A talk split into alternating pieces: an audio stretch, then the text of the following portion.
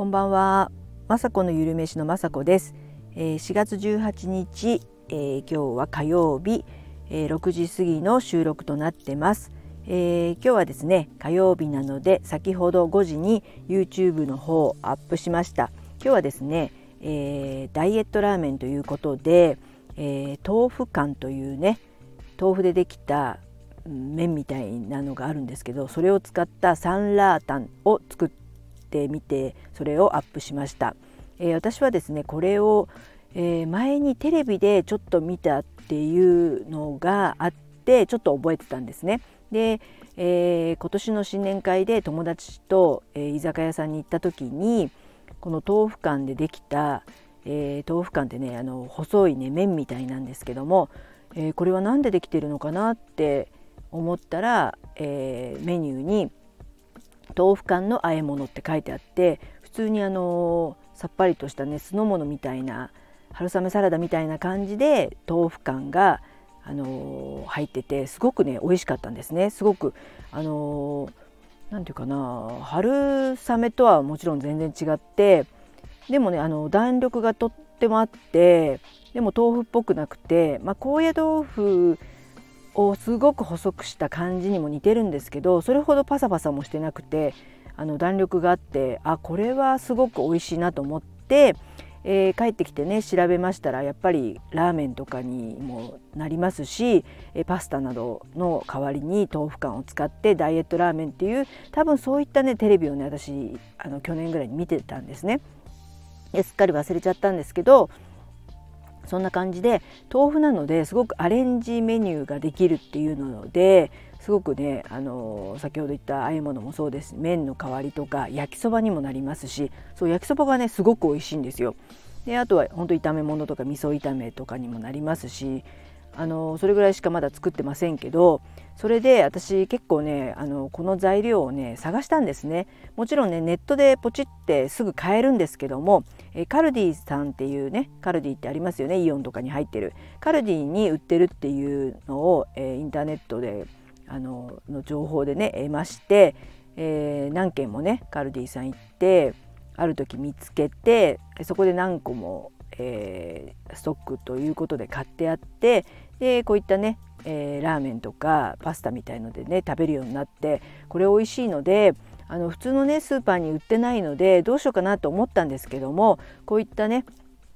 いい製品というかあの体に良さそうなものは是非紹介してえー、ポチッと買っていただいてもいいですしあのダイエットをしてる方とか私のようにあのアラフィフ以降でね更年期になりますと大豆製品をね取りたいと思うんですけども、まあ、私は豆腐をよく食べるんですけどもその一つのね豆腐感もいいですしあと高野豆腐も私大好きなんであのそのねあのレパートリーが増えればいいと思ってね今回紹介しました。サンラータンというね酸っぱくて辛くて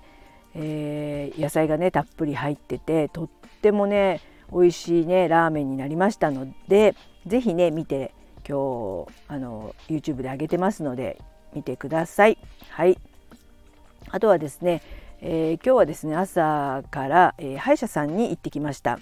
えー、定期的にね3ヶ月にいっぺんお掃除とかもするんですけどその時にですね、えちっちゃかったねあの虫歯さんが大きくなってるということで今日は治療に行って先生に久しぶりに治療してもらいました。であの治療はねあの麻酔もしないでちょっと穴が開いてたということで削ったんですけどすごく、まあ、痛かったんですけどでも麻酔も打ちたくないしえー、ねマスコさん我慢強いですねって言われてしまいましたけどなんか痛いって言えないですよねあんまり歯医者さんって。そんなことはないですか？痛いとか言ったらなんか子供みたいって思われちゃうというか子供の時だったら痛いって言ってたと思うんですけどなかなかそれも言えずすごく痛くてでもまああっという間に終わってもしかしたら今日あのいじってしまったので痛いと思いますって言われて案の定ねすごく痛いです。なんかやっぱりね神経の方まで触ってあの治療したので当然ね痛くなるのはしょうがないんですけど今日ぐらいでね治って明日から元気な歯になってほしいですやっぱりね両方の歯で、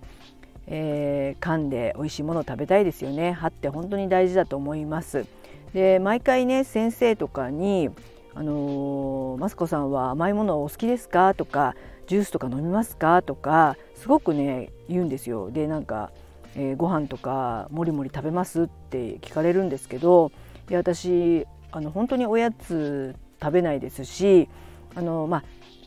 まあおお芋とかねそういうのを食べたりもそういう糖質がいけないのかやっぱ糖質が多いんじゃないかななんて言われちゃうんですよいつも。あとパンも私ほとんど食べないんですけどあの特に甘いパンとかねそういうのは食べないんですけどやっぱり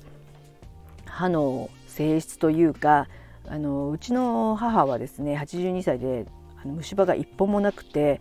もう全部ね自分の歯で素晴らしいもう歯医者さんに行っていつもね褒められるあの人なんですね。でもうちの父は逆ですごくもう虫歯だらけだったような記憶があってですねやっぱ歯の性質っていうのがやっぱ遺伝的なのものだと思っててあのそんなにねいつも先生とか歯科衛生士さんにあんまり甘いものを控えてくださいとか、えー、コーヒーにね、えー、いっぱい甘いもの入れてませんかとか今日も聞かれたんですけど本当全然